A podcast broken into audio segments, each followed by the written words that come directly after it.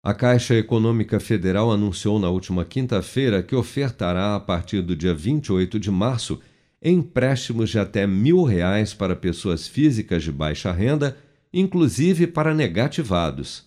Ao anunciar a nova linha de crédito durante cerimônia no Palácio do Planalto, o presidente da Caixa, Pedro Guimarães, destacou que a operação será transformacional e terá as menores taxas do mercado ela é transformacional, é uma operação que tem as menores taxas.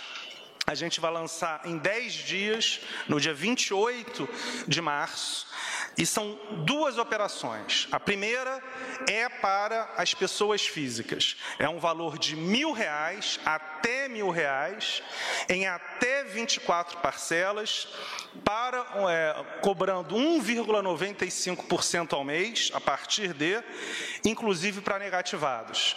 Então é a primeira vez que a Caixa Econômica Federal empresta para os negativados. Essa é uma operação que pode chegar até 30 milhões de brasileiros. E a gente está começando agora, ou seja, ela não vai parar por aqui.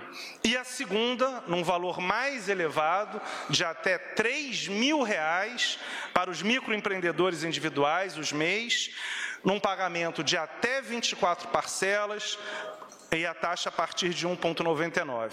No caso do microcrédito, é pelo celular, pelo Caixa Tem. No caso dos MEIs, a gente vai começar indo às agências, em dois meses também estará no Caixa Tem.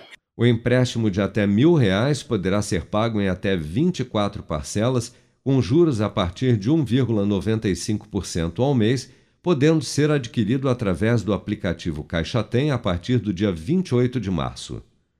Com produção de Bárbara Couto, de Brasília, Flávio Carpes.